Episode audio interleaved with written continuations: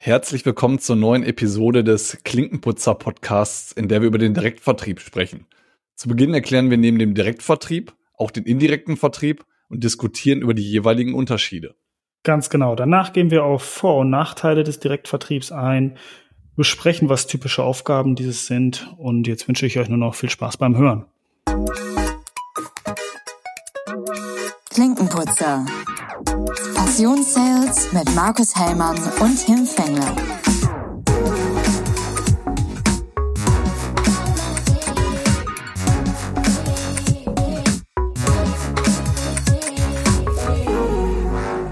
Mahlzeit, moin Tim.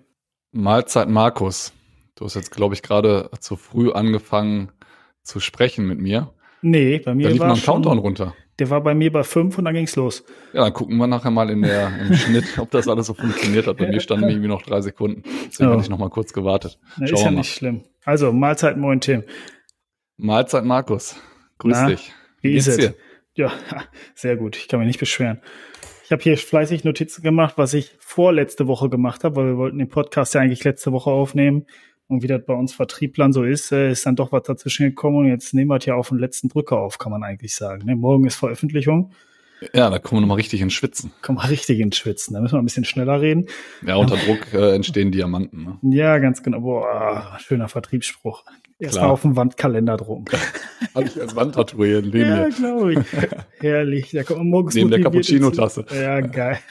Meine zwei Ziele. Cappuccino. ja, sehr schön. Ja, War ich deine hab, Woche? ja, die war, die war sehr gut, muss man wirklich sagen. Ich war seit langer Zeit mal wieder auf einem Freitagabend in der Kneipe. Hammer, oder? Ist schon wirklich ewig her. Und dann habe ich auch festgestellt, ich werde älter. Ich habe nämlich den ganzen Abend mit meinem Kumpel da ein Sasse-Likör getrunken. Mm, Kakao, ich, Kakaonuss. Ähm, den hatte ich, ähm, kein Kakaonuss, ich hatte normalen Sasse. Den hatte ich am Samstag, waren wir auf einer Hochzeit. Boah, herrlich, oder? Ja, herrlich, herrlich. Herrlich, das also ein- definitiv. So ein Feinlikörchen hat Oma auch immer schon getrunken. Ja. Aber das ist, ist schön, dass wir immer äh, sagen, wie, was war denn so die Woche und erzählen dann eigentlich übers, oh, vom Wochenende und nicht mehr von der Woche. Ja, Aber die Woche war ja auch Arbeit und ähm, da, da muss man ja dann auch nicht mehr unbedingt drüber diskutieren. Ja, bei mir ist das ja übergreifend. Ne? Also für mich ist Wochenende, Woche, Woche, Wochenende. Ich arbeite ja da überall, weil mir die Arbeit so viel Spaß macht, wie dir auch. Wir sind ja solche Arbeitstiere im Vertrieb. Na klar, Ak akquiriert wird immer. Tim, verkaufen tun wir da immer. richtig. Und wenn es beim Sasse trinken ist beispielsweise. Ganz genau. Also hat ein Wochenende aus ähm, Kneipenzeit bestanden, oder? Ja, Kneipenzeit und Familienzeit. Das eine ein bisschen weniger, das andere ein bisschen mehr. Aber das war das Wochenende. Und dann war ich noch in Stuttgart mit dem Zug. Ähm, ja, Zugfahren war gut, die Hinfahrt zumindest. Die Rückfahrt war so semi-toll. Da Oberleitungsstörung in Mannheim gehabt, Umsteigen in Heidelberg. Was habe ich hier noch aufgeschrieben? Oh, Heidelberg ist Genau. eine schöne Stadt. Warst du schon mal in Heidelberg? Ich bin aus dem ICE rausgesprungen, zum nächsten Bahnsteig gerannt und in den ICE wieder reingesprungen, damit ich nach Düsseldorf komme. Also Ach so, dementsprechend war- habe ich äh, nichts gesehen. Ich war in Heidelberg mal zu einer Kneipentour ein Wochenende mit Freunden. Das war grandios. Also sehr empfehlenswert. Ja. Ja, okay. Dann muss ich da Die vielleicht nächstes Mal ist eine. Kneipe dort. Das ist sehr, auch sehr empfehlenswert. Ist schon auffällig, dass du direkt jemand zum Alkohol rutscht, wenn man über irgendwelche Themen spricht. Ja, ja, das ist ja, ich sag mal, irgendwo, jeder, jeder sucht sich ja den Ausgleich, ne? Beruflich. da kann jetzt jeder rein interpretieren, was er möchte. Richtig, genau, genau. Ja. Und ansonsten, ähm, ja, eine Sache war noch ganz genau. Ich äh, stelle immer wieder fest, dass wir in einem Kaff wohnen. Ähm, ich wollte für, für meine Jungs ein König der Löwen Buch haben. Und glaub mal, gehst du hier in einer Buchhandlung und sagst, ich möchte gerne ein Buch von König der Löwen, da sagen die, haben wir nicht. Kann ich Ihnen aber online bestellen. Dann guckt sagen, man die entrüstet an, ja, hat man im Mund und man will es denen nicht ins Gesicht sagen, aber ja, wenn ich es online bestelle, muss ich auch hier abholen. Da kann ich es Ja, auch ja. einfach selbst bestellen. Ja, Aber also mir, rutscht, mir rutscht es dann leider immer raus, wenn man diese Angebote bekommt. Ne? Ich war mal ähm, vor einer Messe Hemden kaufen, da wollte ich irgendwie drei weiße Hemden haben. Bin äh, extra, äh, habe hab versucht, den Einzelhandel zu pushen, bin dann extra ähm, in einen Store gefahren, habe dann das eine weiße Hemd anprobiert, passte, super, alles klar. Obwohl mir mittlerweile weiß man ja seine Marke und seine Größe. Ähm, habe es dann angezogen, habe gesagt, ich hätte gern noch zwei. Äh, nee, wir haben nur eins. aber kann ich ihn bestellen? Da sage ich, ich bin doch jetzt hier nicht hingefahren, nur um nur ein weißes Hemd kaufen zu können, weil ein Einzelhändler nicht mehr als ein weißes Hemd hat in meiner Größe. Das ist jetzt nicht so, als hätte ich irgendwie so eine exorbitante, äh, exotische Größe, Größe 42. Also ähm, ist jetzt nicht so, als hätte ich irgendwie 56 oder so und äh, man müsste irgendwie drei Hemden aneinander nähen. Also, ähm, Katastrophe. Da war quasi mein, mein, mein letzter Funken Hoffnung, was den Einzelhandel, den lokalen Einzelhandel angeht, äh, gebrochen. Und seitdem bemühe ich dann auch lieber mein Handy und bestelle mir die Sachen selber. Ja, aber in Stuttgart war ich da in der Nähe vom Bahnhof, ist direkt ein echt großes Buchgeschäft. Ähm, bin ich rein, hab gefragt, da holt die drei Stück raus, da suchen sich seins aus. Wie alt sind denn die Kinder? Also richtig Auswahl. Das war genial. Mhm konntest du direkt mitnehmen, fand ich gut. Ich meine, hätte ich mir auch online kaufen können natürlich, aber man will den Einzelnen, und ich gehe auch gerne in Buchläden, muss ich dazu sagen. Also ich gehe da total gerne rein um zu gucken. Ja, doch, die haben gibt. irgendwie was, ne? Auch so ja, außerhalb von schön. Büchern und mal rechts und links zu gucken, ja. das stimmt. Da kann man sich ganz gut inspirieren lassen. Das ist ein bisschen was anderes als bei Amazon, sich rumzuklicken. Ja, und genau, dann läuft man mal durch, dann stehen die auf so Ständern, die wirklichen Bestseller. Dann, ich meine, ich war in Thalia, ist jetzt kein Geheimnis, da gibt's dann noch Thalia-Bestseller, die gehen da nochmal von Spiegel-Bestseller weg.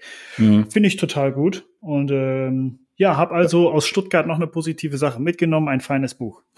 Ja, äh, sehr gut, aber äh, wo du gerade über Thalia sprichst, da hatte ich eine lustige Geschichte und du hast ja gerade über unser Kaff gesprochen, da warst du schon bei Thalia in Borken wahrscheinlich. Nee, gibt's ähm, nicht, das heißt ähm, Meiersche. Ja, so, ich musste, also ich, ich war auch in diesem Laden, das ist ja da ähm, ja, im, im Borken halt eben, da gibt's ja nicht wirklich viel Auswahl. Ähm, aber ich, ich habe da auch äh, zu, zu Nikolaus ähm, für meinen Nachwuchs auch ein kleines so ein Füllbuch gekauft und ähm, bin dann da rein und habe dann an der Kasse, die war relativ lang, die Schlange, äh, vor Weihnachten halt eben. Und ähm, da gab es dann so einen Aufsteller, da stand hier, lad dir mal unsere, das war nämlich eine Thalia-App runter, vielleicht gehört das irgendwie zueinander, das kann vielleicht sein. Und ähm, dann hast du die Möglichkeit, das selber abzuscannen, das Buch, und kannst dann selber einfach per PayPal Kreditkarte bezahlen in der App und musst nicht an der, an der Kasse stehen. Ich dachte auch, testest das mal aus. Und dann hattest du da auch an diesem, an diesem, äh, an dieser, an diesem Ständer, wo dann auch entsprechend dieser QR-Code von der App war, ähm, hattest du ähm, eben auch so Tüten, die du dann nehmen konntest gratis, weil du dann darüber gekauft hast. Ich so, klasse, habe ich sogar eine Tüte, wo ich es reintun kann, ist ja super. Ähm, habe mir diese Tüte gekrallt, bin nach Hause gefahren, habe in die Tüte reingeguckt. Anscheinend hing da nur eine Tüte und es hat nie jemand benutzt, weil da war ungefähr ein Zentimeter hoch Staub drin in dieser Tüte. Oh Richtig Mann. abartig. Ja, Borken. Dann, dann weißt du, wie äh, die Digitalisierung in der Kreisstadt Borken angenommen wird von den, von den Bürgern. Wahrscheinlich war ich auch der Erste, der sich jemals diese App runtergeladen hat. Ja, alle anderen Bürger haben gedacht, da müssen die jetzt noch 10 Cent in irgendeine Tonne verschmeißen, dass sie jetzt die Tüte mitgenommen haben. ja, war auf jeden Fall sehr witzig. Äh, ja. Habe ich erstmal zu Hause die Tüte ausgestaubt. Ja. Ist ja nie weg, so eine Tüte. Nee, das stimmt, das stimmt, das ist richtig. Was, was, was, was haben wir denn heute auf der Pfanne, wie man so schön sagt, Markus? Äh, Themenseitig. Vertrieb ist heute bei uns auf der Pfanne. Heute geht's ins Eingemachte des Vertriebswesens. Direktvertrieb, was bedeutet das denn?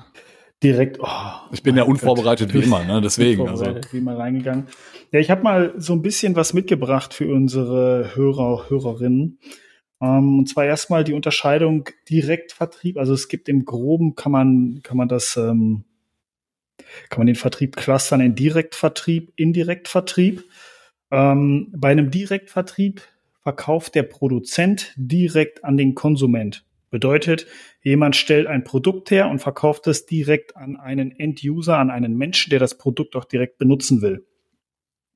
Indirekter Vertrieb bedeutet, ich produziere etwas, verkaufe es an einen Großhändler erstmal oder ähm, an eine Online-Plattform oder an irgendeine Art von Händler. Mhm. Und der Händler verkauft es dann an den Endkonsumenten. Zum Beispiel, wenn ich mir jetzt, wenn ich jetzt Joghurtproduzent bin, verkaufe ich Einzelhandel, den. Ja. Nicht direkt an dich, genau, sondern verkauft den an einen Einzelhandel und der Einzelhandel verkauft es an dich. Also das ist der Unterschied zwischen. Direktvertrieb mhm. und Indirektvertrieb. So kann man eigentlich den ganzen, ja, das ganze Vertriebswesen grob clustern. Es gibt da noch eine Besonderheit, die habe ich hier auch ausgeklammert, das ist das Franchise-System. Ähm, was Franchise ist, kann man noch mal, kann man noch mal drüber sprechen. Einer der ich größten. Glaub, da können wir vielleicht sogar eine separate Folge rausmachen, weil das glaube ich auch eine genau. spannende Thematik. Ähm, wenn man sich dann einfach mal die Thematik äh, McDonald's beispielsweise anschaut, Subway etc. Ja. Die ganzen Fastfood-Ketten, die haben einen ähm, die orientieren sich ja ganz stark an diesem Franchise-Modell. Das sind auch die bekanntesten Franchise-Geber, sag ich mal, hier bei uns, bei uns in Deutschland, die man so, die man wirklich so kennt. Das sind McDonald's, Subway, Burger King. Ähm, aber heute wollen wir uns wirklich auf den Direktvertrieb konzentrieren. Ähm, beginnen also, wir ja quasi, ähm, ich sag mal, sehr weit oben, was ja vielleicht den äh, HörerInnen auch ganz genehm ist, dass wir quasi direkt beim, beim, beim Anfang des Vertriebes anfangen, ja, Direktvertrieb, Indirektvertrieb und jetzt mal erstmal die eine Sparte davon erklären und äh, darauf äh, tiefer eingehen, genau. Ja, genau. Man kann ja eigentlich auch sagen, das ist der traditionellste Weg. Ne? Früher hat ein Tischler einen Schrank gebaut, hat den verkauft direkt an den Endkonsumenten. Also das ist wirklich der traditionelle Vertriebsweg. Ähm, deswegen ist auch der meiste, also den meisten ist jetzt geläufig, ob die das schon mal als Direktvertrieb gehört haben oder wir haben es ja auch mal als äh, Flächenvertrieb, ähm, obwohl Flächenvertrieb auch diese verschiedenen Arten haben kann, aber wir haben es da auch mal als Flächenvertrieb deklariert. Ähm, dann kann man in dem Direktvertrieb, wenn man darunter bricht, das unterscheiden, in, an wen verkauft es sich im Endeffekt. Also das ist vielleicht jetzt für die Hörer und Hörerinnen auch mal interessant zu wissen. Häufig haben sie es bestimmt schon mal irgendwo gesehen, gehört, gelesen. Ähm, es gibt dann ein B2C, also häufig schreibt man das ein B, eine 2, ein C und es gibt das B2B, wenn ihr das mal hört oder dann vor allem lest, ist ein B, ein 2, ein B. Man bedeutet genau, mal Business to Consumer und Business to Business. Ganz genau. An alle nicht englischsprachigen bedeutet einmal B2C, also Business to Consumer, ist an den Endkunden. Also zum Beispiel, ich verkaufe etwas direkt an Tim. Ähm, und B2B ist, ich verkaufe etwas an Tims Firma. Das ist der Unterschied. Also einmal Business zu Business, also Firma an Firma und einmal Firma an Endkunde. So, da muss man vielleicht beim Direktvertrieb noch sagen, jetzt haben wir häufig den, den, das äh, Wort Endkunde sagt oder Konsument benutzt. Es bedeutet natürlich auch beim Direktvertrieb, wenn ich eine Maschine herstelle, also ich bin ein Maschinenbauer und ich verkaufe die an eine andere Firma, ist das trotzdem der Direktvertrieb. Es ist das ein B2B-Direktvertrieb, aber genau. ähm, nur weil ich oben eingangs sehr häufig Konsument gesagt hat, in dem Moment ist der eine andere Firma auch der Konsument. Da muss man ein bisschen unterscheiden dann in B2C und B2B. Genau, deswegen ja eben diese, diese B2C als Consumer-Variante ähm, mit dem Unterschied des Konsumenten eben, nicht des Endkunden, genau, richtig. Ganz genau. Ja. Ich habe da jetzt noch mal ein bisschen rausgeklustert, das habe ich jetzt gemacht, hm, weil es auch für mich vielleicht ein bisschen was Besonderes an der Stelle ist. Das ist das, was wir gerade schon angesprochen haben. Das ist der, der Online-Shop. Als Beispiel, ähm, Trigema ist ein deutsches Beispiel, was, was irgendwann angefangen hat, eigene Online-Shops oder generell eigene Vertriebsshops zu machen. Ein gutes Beispiel ist auch, was ich habe ja jetzt auch, haben wir ja erzählt, die Nike-Biografie gelesen. Der ja, hat es ja auch. einmal ganz kurz ähm, reingrätschen, die mal Macht das. sorry ins Wort fallen. Ich weiß nicht, ob jeder weiß, was Trigema ist. Trigema ist ja ein, so. ein großer Kleidungshändler oder Hersteller von Kleidung. Genau. Nicht Händler, sondern Hersteller von Kleidung. Die stellen ja direkt selber ähm, Kleidung her. Das ist ja. der mit der Tagesschau-Werbung, wo der Affe das anmoderiert. Ja, genau. genau. Ja. Richtig. Ja. Ich habe letztens bei irgendeinem Podcast war der Gruppe. Trigema, der, genau, der war dort zu Gast. Ja. Das hatte ich. Ja, ich wusste den, es nämlich vorher ehrlich gesagt auch nicht. Also den Namen hatte ich mal, mal gehört, aber konnte es irgendwie nicht zuordnen. Ja, ich kenne den Grupp halt auch von diversen Interviews. Ähm, er ist halt so ein typischer ähm, Familienunternehmer, sag ich mal. Ähm, ja, aber ich möchte da den, die Online-Shops nochmal ausklammern, weil eigentlich verkauft ja, sag ich mal, der Nike ähm, oder Apple seine Apple immer schon über eigene Shops ähm, aber man kann auch ein Apple-Produkt über Amazon kaufen. Wenn, wenn Apple das jetzt über den Amazon-Weg geht, dann ist es indirekter Vertrieb. Wenn er das über seinen eigenen Store verkauft, ist es direkter Vertrieb. Selbe ist bei Nike. Kaufe ich meinen Nike-Schuh im Shop von Nike, wenn das jetzt kein Franchise-Partner ist, also direkt im Shop oder im Online-Shop, ist es direkter Vertrieb. Verkaufe, kaufe ich es bei Deichmann, den Nike-Schuh, ist es indirekter Vertrieb. Also mhm, genau, das sind gute Beispiele. Beispiele, weil das sind auch Firmen, ähm, die es ja erfolgreich treiben, beides gleichzeitig zu machen. Also es gibt ja auch ganz viele ähm, Unternehmen, die sich auf entweder auf den Direkt- oder auf den Indirektvertrieb äh, fokussieren und gar nicht beides gleichzeitig machen. Ähm, aber es gibt aber auch sehr gute Beispiele und ich, die waren jetzt sehr passend, ähm, die, die wirklich beides gleichzeitig oder beides parallel machen. Ja. Ganz genau. Und das ist dann ja auch nur noch eine Einstellungssache und häufig natürlich auch der Preis, wo man es dann im Endeffekt macht. Genau, weil lass doch, lass doch mal gerne darauf eingehen, ähm, was, bevor wir zu viel über den indirekten Vertrieb diskutieren, was den Direktvertrieb, also ähm, auch das Thema der heutigen Folge, was den Direktvertrieb ausmacht. Ja, an welchem Beispiel soll man es machen? Ähm, ich habe das auch, das können wir dann direkt auch als Überleitung nehmen, damit wir das beides in eins abfrühstücken. Ähm, interessant ist dann natürlich auch, was, was sind die Aufgaben im Direktvertrieb? Also mhm. wir haben, was, was, was, also wenn wir jetzt mal ein Beispiel nehmen. Hm, ich habe noch mal ein B2B-Beispiel mitgebracht, was auch ganz viele kennen sollten. Die Firma ist Würth. Das ist auch so ein typisches deutsches Familienunternehmen. Die machen Direktvertrieb. In dem Moment, wo sie ihre eigenen Schrauben verkaufen. Was, was macht er? Also was macht diesen Direktvertrieb auf? Der Kunde ist natürlich, also, also der Hersteller wird, ist direkt beim Kunden. Die Vorteile da wissen wir alle, wenn man direkt beim Kunden ist, bekommt man noch direktes Feedback. Man hört es mittlerweile häufig ähm, vom, vom Automobilhersteller oder immer mehr große Firmen, die sagen, ich bin gar nicht am Kunden ran. Zum Beispiel ein Volkswagen verkauft sein Auto an den Händler und der Händler ist am Endkunden und diskutiert mit dem Endkunden alles weitere ab. Das heißt, ein Feedback von einem Endkunden läuft in der Regel über den Händler dann zum, zum, zur Automarke. Und da ist eben der Flaschenhals, ne? Das ist auch die genau. Thematik, der, ich nehme da mal das stille Postbeispiel eigentlich ganz gut. Äh, die Themen, die den Endkunden wirklich umtreiben, ähm, die kriegt man als Hersteller oder als Produzent gar nicht direkt mit. Und äh, deswegen ist es ein Riesen, also als, als Aufgabe eben auch vom Direktvertrieb, dadurch, dass ich den Kunden, den direkten Kundenkontakt habe, dass ich dann eben auch die, ähm, das, das Produkt beim Kunden demonstriere und äh, mit dem Kunden dann entsprechend auch das Feedback einholen kann direkt. Ganz ohne genau. eine, eine, eine Zwischenebene, die es eventuell verwässern kann. Ganz genau. Man kann halt auch sein Produkt direkt mal testen, ohne den Händler einzuschalten. Ähm, ich habe ich hab da das Beispiel Nike halt noch ganz präsent im Kopf, weil ich die Biografie gerade gelesen habe. Ähm, die haben ihre ersten Laufschuhe gar nicht an Händler gegeben, sondern die sind direkt auf die Läufer zugegangen, also auf den wirklichen Endkunden des Produkts und haben den damit laufen lassen. Ähm, ich habe ein Worst-Case-Beispiel, ich glaube, das habe ich schon mal erzählt. Das ist der Volkswagen Phaeton, den es damals mal, damals mal gab. Der wurde ja in der gläsernen Manufaktur in Dresden gebaut. Ähm, da hat keiner von Volkswagen mal den Endkunden gefragt, ob man einen Phaeton möchte, weil der war nachher, das Auto muss man sich vorstellen, wie ein Audi A8 von der Größe. Hat auch das preislich ungefähr gekostet. Und dann hat natürlich jeder Kunde gesagt, wenn ich mir einen Phaeton kaufe, für, also das Geld ausgebe für so ein Auto, dann kaufe ich mir ein Audi, allein für den Status. Oder ein Mercedes E-Klasse, das ist ja dann schon eine S-Klasse.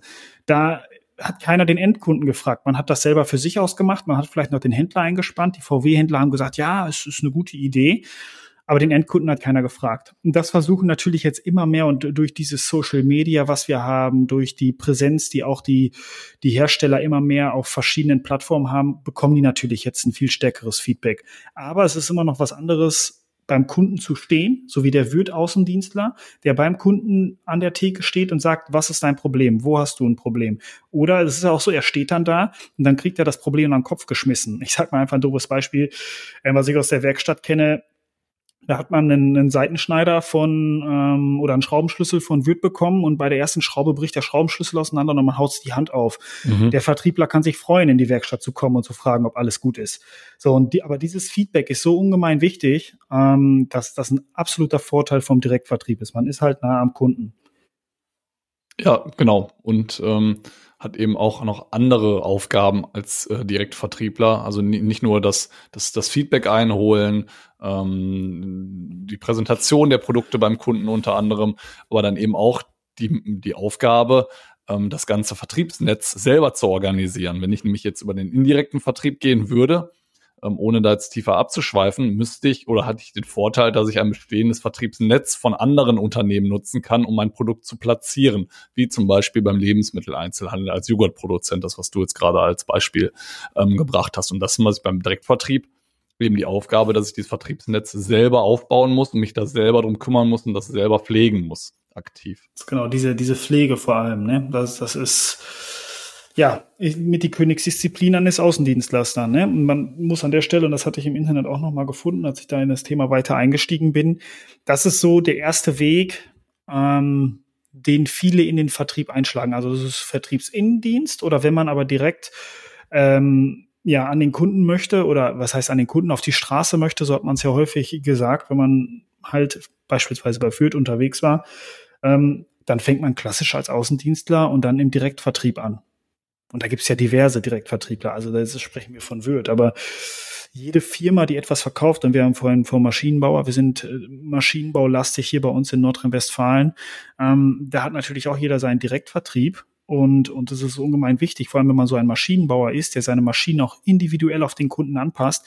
Da kann man ganz schlecht mit Händlern arbeiten, weil wir da wieder, der Kreis schließt sich, wir kommen wieder an den Kunden und müssen was in was wissen, was er überhaupt möchte. Also ich eine Maschine, die nachher keine Ahnung 150.000 Euro kostet, die muss auf den Kunden dann noch entsprechend ausgelegt sein und Features haben, die man aber nur rausbekommt, wenn man beim Kunden vor Ort ist. Ja, absolut. und direkt betreut. ähm, was, was ich, was man mittlerweile ja auch sehr stark hat, dass man Produkte hat, die sowohl für den, ähm, für den äh, produzierenden ähm, Kunden ist, zum Beispiel wie eine Maschine, ja, aber ähm, du, du hast teilweise auch Produkte, die beispielsweise du, du ähm, produzierst ein Produkt, was das Handwerk verbaut, aber der Endkunde hinterher nutzt. Ja, und da hast du irgendwie von, von beiden Seiten, sowohl vom Installateur als auch vom Endkunden, ähm, die, die Möglichkeit, dann Feedback einzuholen. Also das ist, glaube ich, auch ganz wichtig, vor allem bei Produkten, die wirklich beide Zielgruppen ansprechen, wenn man jetzt einfach mal über das Handwerk spricht. Ja, ja. Da, da ist halt auch die Aufgabe, mache ich das über einen Direktvertrieb oder über einen indirekten Vertrieb. Aber über einen Direktvertrieb habe ich einfach den besseren Zugang ähm, ja, zu den, zum installierenden Gewerk, aber auch zum Endkunden direkt, ja, wenn man Glück hat. Ja. Ja, jetzt sind wir die ganze Zeit auf dem Wirt-Beispiel rumgerannt. Ich wollte vielleicht nochmal, bringen wir nochmal ein anderes Beispiel rein aus dem B2C-Bereich. Wir haben gerade schon, du hast es gerade schon eigentlich selber mal kurz angesprochen, Tupperware oder Vorwerk. Ja, das ja, sind so die ja. typischen ja, Vorwerk ist ja aus der Vergangenheit der typische Staubsaugervertreter, der an der Tür geklingelt hat und ähm, ja, möchte einen Staubsauger kaufen. Hört sich blöd an, aber das ist, das, das gibt's ja immer noch. Vielleicht nicht mehr ganz so plump. Ähm, was heißt auch plump? Das ist ja, wer das macht, das ist die Königsdisziplin. Da müssen wir uns alle nichts vormachen. Also wer, wer, wer diese Kaltakquise gescheit hinbekommt, da ist Königsdisziplin Vertrieb und der braucht sich äh, finanziell keine Sorgen mehr machen. Da, da sind, wissen wir beide das ganz genau. Also wer irgendwo klingelt und zum Abschluss kommt und den Leute vorher nicht kannte, das ist Chapeau. Also da ziehe ich meinen Hut vor. Bin ich nicht, also ich würde es unglaublich gerne können. Ähm, ich habe halt keine Möglichkeit, das jemals gemacht zu haben. Hätte man damals vielleicht mal machen sollen. Ich glaube, ganz wichtig ist einfach die Begeisterung vom Produkt.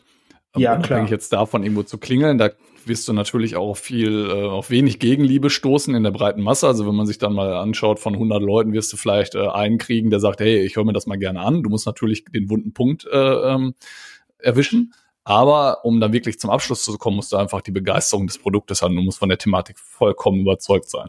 Also du musst, wie man immer so schön sagt, deine Schwiegermutter verkaufen können. Ja, ja. ja. Und das macht der Tupperware und Vorweg macht das ja jetzt auch. Ähm, die machen das ja ganz geschickt jetzt um, weil die natürlich auch wissen, die, die Abschlussrate ist natürlich, ist, ist natürlich äh, nicht so krass, wenn man heutzutage direkt klingelt, vor allem weil heute ja der Onlinehandel da ist. Man kann sich so schlau lesen, man weiß ja alles schon, sag ich mal, die meisten Produkte kennt man. wenn man die heutzutage nicht kennt, dann ist man schon vorsichtig, wenn da jemand an der Tür klingelt. Ähm, deswegen geht ja Tupperware vorweg, die gehen ja jetzt stark über diese Partys, über Emotionen, über Gemütlichkeit. Natürlich weiß jeder, der so, zu so einer Party geht, dass die was verkaufen wollen, aber meistens geht man damit ja, und Freunden hin. Ja, aber die nutzen natürlich ähm, die Thematik, äh, dass, dass du jemanden hast, der einlädt, der von dem Produkt überzeugt ist. Ja, also dieses, ich habe ähm, im Freundes- und Bekanntenkreis jemanden, auf den ich höre, ähm, der, der auch meine Meinung mit beeinflusst, Meinungsbildner ist und nutzen eben diese Strategie, was ich einfach wahnsinnig intelligent finde, nutzen diese Strategie, äh, so, so eine Art ähm, ja, Bewerbung der Produkte von Freunden und Bekannten, um dann entsprechend einzuladen, um da auch dieses vertraute Verhältnis zu haben und Vorschusslorbeeren auch als Hersteller zu haben von einem bereits bestehenden Kunden.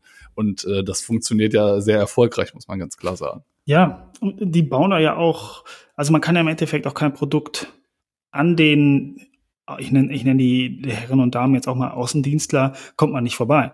Ähm, ich weiß nur bei Vorwerk, wir wollten uns einen Thermomix kaufen ähm, aber wir war, keiner von uns war bereit, also wenig, weder meiner Frau noch ich, zu so einer Party zu gehen. Und ähm, aber versuch den mal so zu kaufen. Also versuch mal einfach so einen Thermomix zu kaufen. Dann hab ja, ich mittlerweile geht's ja, glaube ich, über deren äh, Online-Handel. Ja, ähm, aber da haben die sich sehr lange geweigert, sich da dafür zu öffnen. Und ich glaube, dann zahlst du, glaube ich, da auch noch mal irgendwie eine Strafgebühr oder so, glaube ich, für. Ne? Ich glaube, das ist dann irgendwie nochmal ein Hunderter teurer oder so über den Online-Handel bei denen. Ähm, aber das, da, da muss schon das ganze Unternehmen hinter, hinterstehen, hinter ja. dieser Handelsstruktur. Wenn du da irgendwo, ähm, ich sag mal, irgendwo so eine, so eine Zwischentür aufmachst, dass du ähm, dich quasi um diese Online, um, um diese Vorwerk- oder Tupperwaren-Partys äh, drumherum winden kannst, dann hast du das Problem, dass das nicht fliegt, ne, weil du da keine, keine ähm, konsistente Struktur drin hast. Ja, und ich, man muss ja auch mal ganz ehrlich sagen, wenn, wenn ich jetzt der Außendienstler von Vorwerk bin, dann möchte ich natürlich nicht, dass äh, ich total provisionsabhängig bin. Also die bekommt, ich glaube, die bekommen das, das Produkt zum selber benutzen. und der Rest ist Provision. Also vielleicht kriegen die pro Party noch 100 Euro, was, was weiß ich. Aber wenn dann vorweg um die Ecke kommt und sagt, ach übrigens, wir machen jetzt auch einen Online-Shop, dann kann sich jeder das Ding selbst kaufen, da würde ich an der Decke gehen. Also ja. muss ich ja ganz ehrlich sagen. Ja, absolut, weil du ja natürlich dann sofort in deinem Umsatz beschnitten wirst oder in deine Provision beschnitten wirst vom äh, eigentlichen Arbeitgeber, ja. Ja, ähm, genau. Äh, was, was mir gerade so einfällt, was auch noch Beispiele sind, ist ja die, die Thematik von Gemarco und ähm, ich glaube, da gibt es noch irgendjemanden in dieser, in diesem Putzmittel-Kartell. Ja, da sind doch die, die mit dem, mit der Chemie, mit der, äh, ich komme gerade nicht drauf, die Reinigungschemie. Wie heißt das denn? Ja, fällt mir gleich Ja, an. also Gemarco ist einer, die, die stellen ja auch diese, diese, diese tollen äh, Lappen her, die du ohne Putzmittel teilweise verwenden kannst, wo du, ja. Wir haben sowas auf jeden Fall jetzt zu Hause auch. Ich google das jetzt gerade. Reinigungschemie B2C. Jetzt kommt es direkt. Äh, irgendwas mit P, glaube ich. Ja, ich habe das auch total so im Kopf. Nicht, nicht auf erster Seite, da heißt ja Google-Dings nicht im Griff. Ja, fällt uns gleich wohl ein. So, wir wollen die Leute hier aber auch nicht mit unserem Googlen beschäftigen. Ähm, was, was, was sind denn ich die? Ich wollte die, noch einmal kurz sagen, wie ja. wir an den Thermomix nachher gekommen sind. Das heißt, ich musste mir den Kontakt eines Vertrieblers besorgen, der bereit war, mir den zu verkaufen, ohne dass ich auf einer Party war. Musste denen noch sagen, ja, ich werde, ne, also ich bin mir der, der Vorteile bewusst, sonst hätte ich ja hier jetzt nicht angerufen. So, und darüber bin ich an den Thermomix gekommen. Aber natürlich hat die sich ihre Provision eingegriffen, ohne dass sie mit mir groß was zu tun hatte. Ähm, und alle, die jetzt über einen Online-Shop kaufen, hm, wer kriegt die Provision? Also garantiert kein Vertriebler, sondern. Nee, nee, sicherlich äh, das Unternehmen direkt, ja, sicher, ja, ja klar, genau. natürlich, ja, ja. Das ist natürlich dann auch der Vorteil eines Online-Shops. Ja. Aber ähm, wenn man sich mal diese Online-Shops anschaut, da haben wir ja ganz stark dieses, ähm, diesen Direktvertrieb einfach, ne, beim Online-Shop vom Hersteller her. Ähm, es gibt halt eben auch Online-Shops, die ähm, ein Händlernetz sind. Das gibt es auch, also auch den indirekten Vertrieb, aber ich sag mal, der Großteil der Online-Shops ist wirklich Direktvertrieb als Beispiel jetzt auch nochmal, würde ich jetzt einfach mal so behaupten. Ja. In der breiten Masse. Ja. Was sind denn die äh, Vorteile vom Direktvertrieb, Markus? Ha, voll der Test hier. Ja, also teilweise haben wir die gerade schon genannt, aber wir können uns an der Stelle gerne wiederholen, weil das sind, sind die Keys, warum das ein Unternehmen das überhaupt macht. Das ist natürlich direkt nah am Kunden sein. Du kannst selber, ja, selber in Anführungsstrichen den, ähm, den Preis diktieren. Wenn du Handelspartner dazwischen hast und sei es auch ähm, ja, ein Franchise, dann büßt du natürlich in dem Moment Marge ein, also, also Nettogewinn buchst du ein. Ähm, ich finde das, das Thema der Marketingstrategien ist für mich auch immer so ein, so ein Riesenhebel. Wenn man einen Direktvertrieb hat, kann ich sofort Marketingstrategien ausrollen und auch mal so einen AB-Test sehr gut durchführen. Mhm. Das habe ich im indirekten Vertrieb natürlich nicht. Ne? Also im indirekten Vertrieb ähm, ähm, komme ich ja komme ich ja dahin, dass ich dann eben über das äh, Händlernetz ähm, auch andere Unternehmen einbinden muss in meine Strategien. Und das kann ich natürlich im äh, Direktvertrieb relativ schnell umsetzen. Ja. Was vielleicht auch noch leichter ist, ist, ist, ist der Vorteil ist, ist nachher die Reklamationsabwicklung, weil man direkt einen Ansprechpartner hat. Also normalerweise, wenn man jetzt, ich wüsste jetzt keinen Direktvertrieb, wo man keinen Ansprechpartner danach kennt, wo man eine Visitenkarte bekommt, die man eigentlich in eine Tonne schmeißen kann, weil der Name nicht stimmt, sag ich mal jetzt so mhm. überspitzt. Sicher auch als Vorteil. Hat man einen Handelspartner dazwischen? Ähm, ein, ein liebes Beispiel von mir ist bei, bei Amazon. Ich liebe es, wenn ich es da einkaufe, das Produkt, und ich weiß, das wurde von Amazon selbst vertrieben. Und es gibt ja immer noch diese Handelsstruktur dazwischen. Dann siehst du, äh, dieses Produkt wird verkauft von ja. XY dass du, wenn du Probleme hast, ähm, dass sie gelöst werden, ist mit Amazon hat selbst verkauft, wesentlich einfacher, als hast du da einen zwischen. Ich hatte mal einen Fall, dann musste ich denen selber eine E-Mail schreiben und die haben sich nicht zurückgemeldet. Da hat Amazon mir aber gesagt, wenn die sich in 14 Tagen nicht melden, dann, das hat man nicht, wenn man direkt mit denen kommuniziert, weil, ja, das ist, das ist einfach ein zusätzlicher Kommunikationsweg, der nicht sein muss und den ich nicht haben möchte als Endkunde. Und genauso ist es, wenn ich, wenn ich jetzt, ähm, ein iPhone kaufe und schickt und kauft das bei, bei Amazon. Mm, Apple hat natürlich den krassen Service, egal wo du dein Produkt kaufst, du kannst trotzdem zum Apple Store gehen, aber die, die, diesen Service, und das ist ja, den gibt es ja nicht, weil die zu viel Menschenliebe in sich haben, sondern diesen Service geht, weil die einfach die Probleme bei sich lösen wollen und in dem Moment den Kunden zufriedenstellen wollen. Und sich natürlich die Marge, die die über den indirekten Vertrieb dann über ein Händlernetz entsprechend äh, dem Händler dann zuschreiben müssen oder dem Händler zukommen lassen müssen, den können sie sich natürlich relativ einfach in die eigene Tasche stecken oder haben natürlich dann einen ganz anderen Spielraum, ähm, auch von Kulanz etc., als wenn man es dann über so ein Händlernetzwerk kauft. Habe ich ein gutes Beispiel. Mein Schwiegervater hat vor Weihnachten ähm, glaube, seit August hat er irgendwie Probleme mit seiner Apple Watch gehabt, hat das aber über einen Händler gekauft. Ähm, Apple hat auch bestätigt per äh, Chat, dass die Apple Watch, dass er, der, der, ich glaube, das, glaub, das war die, ähm, der Herzfrequenzsensor, der da defekt war, haben das bestätigt und der hat ein Riesentheater gehabt mit dem Zwischenhändler, der sich nicht gemuckt hat und äh, das nicht an Apple zur Reparatur schicken wollte, weil er irgendwie ein äh, offizielles Schreiben von Apple haben wollte. Ähm, es war ein Riesenhickhack und äh, wozu hat es jetzt geführt? Mein Schwiegervater wird dann nie wieder irgendwas kaufen und der wird auch nie wieder über einen Händler Apple-Produkte hm. kaufen, weil er weiß, bei Apple selber habe ich eben die Möglichkeit, dass mir relativ schnell geholfen wird und dass die Kulanzentscheidungen auch ganz andere sind. Und äh, das ist natürlich ein Riesenvorteil. Und ich, ich sehe es dann eben, also du hattest das gerade so ein bisschen angeschnitten, wenn wir auf die Vorteile jetzt eingehen.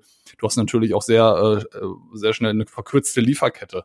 Ja, wenn der ähm, Produzent erst an Zwischenhändler liefern muss und die Zwischenhändler das vielleicht noch in ihrem eigenen Netz verteilen und dann erst an den Endkonsumenten äh, liefern, dann hast du natürlich auch Verzug in, in, in der Lieferung drin. Und vor allem jetzt, wenn man sich mal das letzte Jahr anschaut, äh, durch Corona etc. und durch Krieg, ähm, die, die Rohstoffknappheit, die wir überall hatten, da ist natürlich der Direktvertrieb äh, sehr schnell im Vorteil, wieder lieferfähig zu werden, ohne die Themen wieder oder ohne die Produkte an die Zwischenhändler verteilen zu müssen. Ja, ist aber in dem Moment auch kann auch zum Nachteil werden, dieses, dieses ganze Konstrukt zu haben, in dem Moment, wo man vielleicht nicht mehr raus kann und keinen Händler dazwischen hat. Ich sag mal, wenn man jetzt im, in der Corona-Zeit als Händler nicht bei Kaufland gelistet war und konnte da in der Schummelecke liegen, sondern man hat alles über einen Direktvertrieb gemacht, durfte aber nicht rausfahren, weil die Kunden einen nicht empfangen durfte. Das ist ein, das ist ein absoluter Nachteil. Ähm, ja, und deswegen bist du halt wirklich bei so, bei so äh, Consumer Products, ähm, wie man so schön sagt, was jetzt zum Beispiel solche Sachen wie äh, Lebensmitteleinzelhandel angeht, äh, bist du äh, heutzutage echt auf äh, dein, deine Online-Präsenz, deine, deinen Markenaufbau und eben auch einen Online-Vertrieb angewiesen, weil da bist du flexibel, hast du immer noch die Möglichkeit, obwohl es natürlich bei Lebensmitteln immer noch sehr, sehr schwierig ist, weil ähm, die meisten Endkunden solche Sachen natürlich über den Lebensmitteleinzelhandel kaufen, aber dann hast du wenigstens noch einen, einen Fallback, falls dir sowas durch eine Pandemie beispielsweise zerschnitten wird. Ja. ja. Hast du noch mehr Nachteile? Mir fällt jetzt gerade gar kein Außer natürlich, dass es kostenintensiv ist, eine Direktvertriebsstruktur aufzubauen mit seinen ganzen Mitarbeitern und Außendienstlern und ja, der, der ganzen Struktur dahinter, auch der Abwicklung entsprechend, muss man stärker aufgestellt sein. Hast du noch also, was? Mir, mir wird jetzt noch einfallen, wenn ich einen Direktvertrieb habe, bin ich natürlich auch ähm, selber dafür verantwortlich, meinen Markenaufbau zu machen und reiß das nicht mit meinem Hintern hintenrum wieder um. Wenn ich das natürlich in irgendeinen, an irgendeine Vertriebskette outsource und die ähm, irgendwelche Probleme haben mit äh, Support etc. pp, dann kann natürlich mein eigener Markenname oder mein eigenes Produkt relativ schnell ähm, ja, einen negativen Ruf oder, oder einen schlechten Ruf bekommen durch eben eine Vertriebsstruktur, die dazwischen hängt, weil die Vertriebsstruktur vielleicht nicht funktioniert. Ja, das fällt ja. dann immer sehr schnell auf den Hersteller zurück. Also das kann natürlich auch jederzeit ein Nachteil sein. Das stimmt. Mir fällt jetzt gerade noch ein mit, mit Marke, das ist so ein Einschub. Das finde ich, jeder kennt Intel, den Chip-Hersteller. Ähm, aber wieso kennen wir alle Intel? Keiner, keiner hat eine Kette um mit einem Chip um den Hals. Keiner kauft einfach Wegen so ein Chip. der Bewerbung. Ja, das ist krass. Also, ne, aber das sind ja die, die Möglichkeiten, hat man keinen Direktvertrieb an den End-User. Ähm, muss man solche Verträge aushandeln und was bleibt in Intel anderes übrig, als dann beispielsweise, ich habe jetzt hier einen HP auf dem Tisch stehen, mit HP zu sprechen und sagen, pass mal auf, wenn du hier ein Intel drin haben willst, dann kommt da ein kleiner Aufkleber drauf, wo drin steht Intel Inside. So, ja, das genau, das gab auch, glaube ich, die TV-Werbung jahrelang, ne? Ja. Von Intel. Ja, das sind die einzigen Möglichkeiten, die du dann hast, wenn du wirklich nur dein Produkt unsichtbar irgendwo eingebaut hast.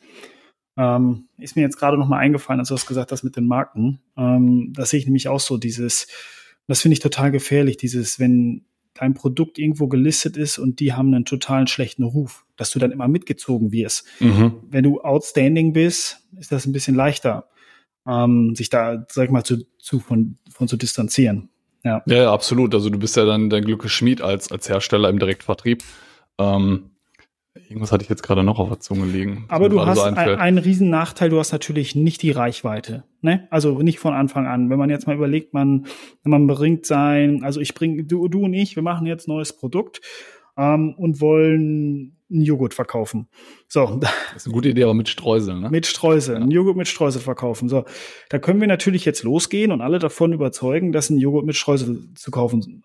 Im Endeffekt ist es das einfachste zu Aldi zu gehen und zu sagen, so, ich habe jetzt hier einen neuen Joghurt mit Streusel, dann wird Aldi sagen, ja, bezahle ich nichts für, so nach dem Motto, aber wir probieren es mal in NRW aus. So, und wenn das in NRW flupp, also gut läuft, dann probieren wir es in Deutschland auf. Und wenn es in Deutschland gut läuft, dann können wir vielleicht nochmal Österreich, Schweiz mit anschauen. Da hat man plötzlich eine Reichweite. Das sieht man ja auch ganz häufig. Jeder, der fleißig Höfen, Höhle der Löwen schaut, ähm, wie heißt der nochmal ganz recht? Ralf Dümmel. Ralf Dümmel. Da will ja, Regal. Genau, wenn jemand schon reinkommt und hat ein typisches Konsumerprodukt, dann frage ich mich immer schon, komm, wollt ihr euch mit dem Ralf nicht an eine Seite setzen und mit ihm alleine pitchen? Also ne, vielleicht dann noch, wenn man in Richtung Kosmetik geht, dann kann man den Online-Vertrieb von der Judith Williams. Judith Williams, guck mal, du guckst halt fleißig. Da, das ist total, also produktabhängig, auch wie man da haben möchte bei Hülle der Löwen, aber es ist auch wirklich so. Also wenn wir jetzt ein Produkt haben und du willst es in die Regale kriegen, da brauchst du nicht alleine loslaufen mit deiner auch ruhig 100 starken Vertriebsmannschaft. Da kriegst du die Leute nicht von überzeugt. Ja, deswegen nutzt ja auch sehr oft die, die Industrie ähm, unabhängige, ähm, wie, wie nennen sie sich, ähm, ähm es gibt, es gibt ja Agenturen, die oder oder Unternehmen, die die quasi ähm, selbstständige Händ, äh, selbstständige äh, Ach, ich weiß, ach ja, ich komme gerade auch nicht drauf. Ja, ähm, es gibt auf jeden Fall Vertriebsagenturen, die mehrere Produzenten bei sich im Portfolio haben, die sich, ich weiß nicht, aufs Thema Energie, Technik konzentrieren und dann irgendwie viele Hersteller im Portfolio haben und dann die entsprechende ver ver vertreten. Ähm, Handelsvertreter. Ja, oder? Handelsvertreter, richtig, genau. Ja. Das, das wäre dann, ähm, ich weiß nicht, wäre es dann trotzdem Direktvertrieb? Eigentlich ja wieder nicht. Ne? Du nutzt ja dann quasi ja, im Direktvertrieb wieder einen Mittelsmann und machst aus dem Direktvertrieb einen indirekten Vertrieb über solche Handelsvertreter. Ja. Aber das nutzen halt viele als Einstieg in die Branche, bis die sich einen Namen gemacht haben, bis die ähm, eine gewisse Drehzahl drauf haben und dann lösen sie sich relativ schnell ähm, davon, ähm, wenn sie die Möglichkeit da wirklich haben, ein eigenes Netzwerk aufzubauen. Ja. Aber das ist immer der Einstieg, um bekannt zu werden, solche Handelsvertreter zu nutzen. Und dann schaut man einfach, ähm, macht es Sinn, das weiter so zu betreiben oder macht es Sinn, im, im Invest die Leute direkt selber anzustellen? Ja. Ich finde, das ist nochmal ein gutes Beispiel, um den Hörern Direkt- und Indirektvertrieb zu erklären und warum wir jetzt gerade so gestruggelt haben und gesagt haben, ist es jetzt direkter oder indirekter Vertrieb. Also laut Definition würde ich jetzt sagen, das ist direkter Vertrieb, weil ein Handelsvertreter macht nichts anderes als, der nimmt das Produkt von Tim, geht zu zu, zu, dem, zu dem Ralf Müller hin und sagt, ich habe ein tolles Produkt, was hältst du davon? Der Ralf Müller findet das Produkt toll, dann wird eine Bestellung ausgestellt. Die Rechnung nachher, die läuft nicht über den Handelsvertreter, sondern die läuft direkt über die Firma. Also man war eigentlich nur der Vermittler. Das heißt, per Definition würde ich in dem Moment sagen, es war es war, es war ein direkter Vertrieb und der Handelsvertrieber bekommt eine Provision von der Firma, für den er das Produkt verkauft hat. Ja, das kommt dann mal drauf an, ähm, wie, also wie, die, wie die Konstruktion an. ist. Also ich kenne auch eben genau. diese, diese, Handelsvertreter, die entsprechend dann auch ähm, Rechnungsst äh, Rechnung stellen. Ne? Dann also sind es Händler, dann ja, sind es einfache Händler. Ja, ja. Dann, dann ist es natürlich ein indirekter Vertrieb. Also wenn, es kommt per Definition darauf an, wer nachher die Rechnung stellt. Also wer das Produkt verkauft hat. Wenn, verkauft in Form von, was steht auf dem Papier. Mhm, genau. Der Handelsvertreter, wenn er wirklich nur verkauft im Auftrag von und Tim stellt aber nachher die Rechnung aus, dann, dann bin ich nur der Handelsvertreter gewesen und bekomme von Tim 100 Euro als Provision. Wenn aber Tim das Produkt erst oder ich das Produkt erst selber einkaufe und an Tim weiterverkaufe, dann ist es indirekter Vertrieb. Genau, nur richtig. Noch mal zur Sehr gut erklärt. Ja, perfekt. Ja, das schön. gleiche ist übrigens auch mit dem Franchise. Ne? Also um da nochmal mhm. kurz den Einstieg, man benutzt es so ein bisschen mit, kauft die Sachen ein, verkauft es weiter. Ja, Aber da hast du nur noch eben noch eine breite andere Themen, die du da wirklich, genau. deswegen glaube ich, dass das auch äh, sicherlich sinnvoll ist, da eine, äh, separate Folge zu, zu machen. Stimme ich weil dir das schon sehr breit zu. gefächert ist und ähm, ja dann noch ein paar andere Themen beim Franchise mit reinspielen. Es geht ja dann eben nicht nur um den Vertrieb an sich, sondern auch um alles drumherum, Markenauftritt etc. Ganz genau. Um da nicht zu tief abzuschweifen, nee. glaube ich, ist das sicherlich ganz gut für ein eigenes, für eine eigene Folge. Fällt, fällt, fällt dir noch was ein, Markus? Also ich würde jetzt einfach mal auch bei mir jetzt mal meine Notizen reinschauen. Ja, ich habe noch eine Sache aufgeschrieben. Ähm, wenn jetzt jemand da anfangen möchte, im klassischen Direktvertrieb, im, im Außendienst, was er, er sie mitbringen sollte. Und ich finde, da brauchen wir uns gar nicht groß wiederholen. Das haben wir schon alles viel in unseren anderen Episoden gesagt. Das trifft in den Direktvertrieb voll rein. Also das, die Fähigkeiten, die wir gesagt haben mit, man muss auch mal Nein akzeptieren können. Man muss auch ganz viele Neins akzeptieren können. Man muss auch morgens den Willen haben, sein Produkt zu verkaufen. Du hast es vorhin sehr schön gesagt. Wenn man sein Produkt nicht mag, das man verkauft, dann lass es. Also ich vollkommen nee, überzeugt von dem Produkt, von der Marke ja, sein. Du musst es wirklich leben. Das, du musst wirklich das, äh, da vor Begeisterung sprudeln. Du musst begeisterungsfähig sein. Du musst äh, sehr motiviert sein. Ähm, du musst auch, ich glaube, sehr gut in Eigenverantwortung handeln können. Das ist, glaube ich, auch ein ja. ganz großer Punkt. Ja. Weil, weil das ist natürlich das, je mehr Kunden ich ansteuere, je mehr Übung und Erfahrung ich bekomme, desto mehr Geld be bekomme ich in, in Provision. Nee, das ist ja, ist ja so das Typische, was man auch, auch in, ja, anderen Formaten bekommt. Wir haben ja gesagt, wir sind jetzt hier kein, kein ähm, Trainingspodcast, so wie diverse andere Vertriebspodcasts, die erzählen, wie man nochmal zehn Prozent mehr geben kann, sodass man die 110 Prozent und geh den extra Schritt, die kennen wir alle zu Genüge, diese Sachen. Ähm, das ist aber da, da natürlich wahr. Ne? Also wenn jemand zehn Kunden besucht und der andere besucht 20 und gibt und lernt auch noch von zehn Neins, was, was habe ich anders gemacht? Natürlich macht er mehr Umsatz, da brauchen wir uns alle nichts vormachen. Aber das hat mit, das ist überall im Leben so und tada, nicht nur im Vertrieb. Wenn ich mir in der Schule ein bisschen mehr Mühe gegeben habe, trifft jetzt bei mir und dir nicht zu, aber dann, dann schreibe ich halt bessere Noten. Das ist ganz einfach. Da kann man nicht immer alles auf den Lehrer schieben, so wie wir es gemacht haben. Aber das ist nun mal so. Und ähm, ja, das, das vielleicht nochmal hier als Ergänzung, ähm, wenn sich jetzt jemand fragt, hm, wäre wohl doch interessant für mich, ähm, hört euch gerne nochmal die anderen Episoden an, wo wir ein bisschen großzügiger über diese Themen gesprochen haben. Ja, genau. Wie komme ich in den Vertrieb? Was zeichnet den Vertrieb aus? Ich glaube, das haben wir sehr genau. oft und sehr lang auch durchgekaut und äh, da können wir immer gut darauf hin, äh, hinverweisen. Ein guter Punkt, ja. Ja. Und du, Tim, was steht in deinen Notes? Äh, nicht mehr viel. Also die, die äh, Themen habe ich für mich abgehakt. Das ist gut. Ähm, also was ich einfach total wichtig finde, ist das Thema Kundenfeedback, ne? was wir ganz am Anfang gesagt haben. Ich bin habe direkt das Ohr am Markt, ich habe direkt das Ohr am Kunden und kann ähm, die Themen sofort einfließen lassen in die Produktentwicklung, ähm, habe das Feedback sofort un, un, ungeschönt vom Kunden direkt. Also das ist meiner Meinung nach, vor allem in der heutigen Zeit, wo extrem viel Wettbewerb besteht, wo ich auch sehr vergleichbar bin durch das Internet, ähm, ist das einer der, der Hauptpunkte meiner Meinung nach, was den Direktvertrieb richtig stark macht. Ja. Schön und zusammengefasst. Was, was der, der größte Kritikpunkt, Kritikpunkt am Direktvertrieb ist meiner Meinung nach, wenn du wirklich startest was wir zum Schluss hatten, ähm, dass du eben in die Breite, in, ins breite Feld nicht sofort reinkommst, ne? dass du nicht sofort äh, richtig, ich sag, ich sag mal, diese Hockeystick-Thematik sofort ähm, von jetzt auf gleich äh, wirklich ähm, Umsatz machen kannst, dass du nicht sofort bekannt bist, weil du eben kein Netzwerk hast, weil du wirklich von klein auf startest. Und da ist natürlich der Direktvertrieb äh, so ein bisschen ja, lückenhaft. Da musst du dir wirklich ent entweder über extrem viel Invest, über Marketingbudget dich entsprechend platzieren oder du nutzt eben Handelsvertreter etc. Ja. pp, um das in, um, um diese Schwäche eben ja, auszumerzen. Vielleicht dann nochmal als kurze Erklärung, was bedeutet das mit, mit, der, mit der Schwäche?